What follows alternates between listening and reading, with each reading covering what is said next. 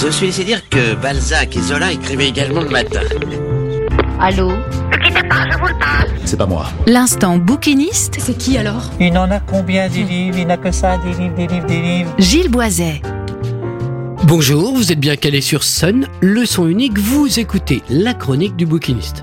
La chronique du bouquiniste, c'est le petit coin du vieux bouquin, c'est votre rendez-vous avec tous les livres, l'ancien comme le nouveau, avec les mots oubliés et tous les ouvrages délaissés de notre bibliothèque.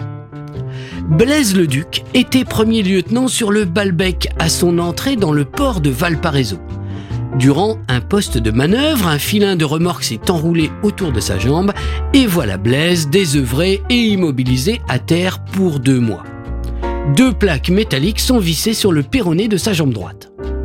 Sa rencontre avec le chef harponneur Stephen Mollison va donner un tour tout à fait inattendu à son existence de marin. L'Aigle des mers est un roman maritime d'Édouard Pesson paru en 1941 aux éditions Bernard Grasset. Il est peut-être l'autre grand roman de la chasse au cachalot. Il y a des moments dans l'existence qui font coupure. L'œuvre d'Édouard Pesson en est pleine. Le personnage de Blaise le Duc, ou devrais-je dire d'Aris Bennett, est une silhouette emblématique de cette dernière. C'est un démon familier qui a attiré Blaise vers la vie de marin, celui qui lui a fait renoncer à un paisible avenir de laboratoire, le même qui l'a porté d'un bureau d'inscription maritime à un autre sans jamais venir retrouver les siens. Pour l'heure, Stephen Mollison a sauvé Blaise de la noyade et lui propose de prendre la place, temporairement d'abord puis définitivement, d'un certain Harris Bennett qui n'en finit pas d'embarquer à son poste de second sur l'Aigle des mers, une fine goélette baleinière embossée dans le port de Valparaiso. Malgré l'appréhension d'être shanghaillé, Blaise finit par accepter, peut-être plus par curiosité que par reconnaissance, peut-être aussi par amour des belles histoires. Car ce roman est un solide morceau de littérature maritime. Stephen Mollison est un fameux conteur et le livre s'ouvre sur une de ses histoires de cachalot.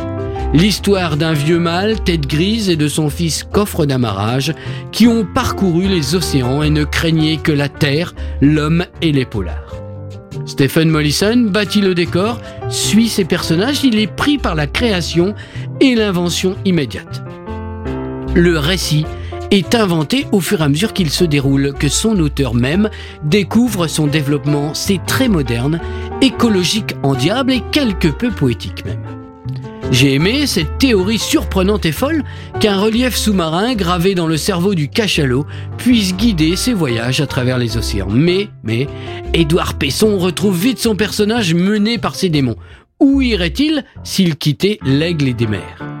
Après un voyage jusqu'au Cap Horn, c'est le royaume du doute et de la brume l'arrivée au port base, dans l'île des éléphants, entre le 55e et 56e degré de longitude ouest et le 61e de latitude sud. Créry est le commandant, Mollison est le chef de pêche et Blaise le Duc le second. Cet ouvrage est bien écrit, à la manière d'un voilier qui aurait été bien gréé. C'est un récit épais et charpenté de près de 350 pages. La plume d'Édouard Pesson y saisit les tempêtes, les superstitions et les états d'âme des marins, les massacres abjects des animaux et l'écœurement des hommes. Aucune commisération n'est alors de mise pour le monde animal. Outre temps, outre mœurs, on harponne et écorche les baleines par dizaines, on abat les oiseaux de mer par cinquantaines, ces terres sont hostiles à l'homme, il y est un étranger. Mais au-delà du décor de ce récit, un mystère plane. Qui est Clyde, ce curieux matelot recueilli en mer Qu'a bien pu devenir le véritable Harry Bennett?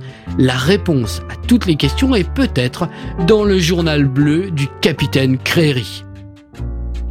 Voilà, c'était le petit coin du vieux, bouquin. Vous êtes toujours sur Sun Leçon Unique, sur le 93 de la bande FM à Nantes, le 87.7 à Cholet et sur la radio numérique à Saint-Nazaire, Pornic, Angers et La Roche-sur-Yon. Portez-vous bien, bonne lecture, bonne semaine et à vendredi 17h15 pour la rentrée littéraire et l'ouverture de la deuxième saison de l'Instant Bouquiniste. Portez-vous bien, bonne lecture, ciao ciao Réécoutez cette chronique sur le site et l'appli de Sun.